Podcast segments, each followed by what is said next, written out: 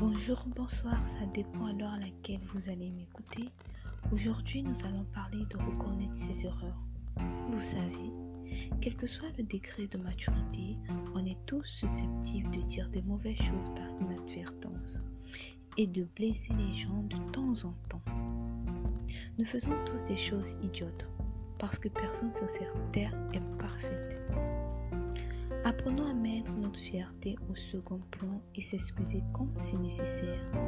Des excuses sincères et honnêtes démontrent une réelle preuve de maturité. Merci, c'était le Grima du Boa.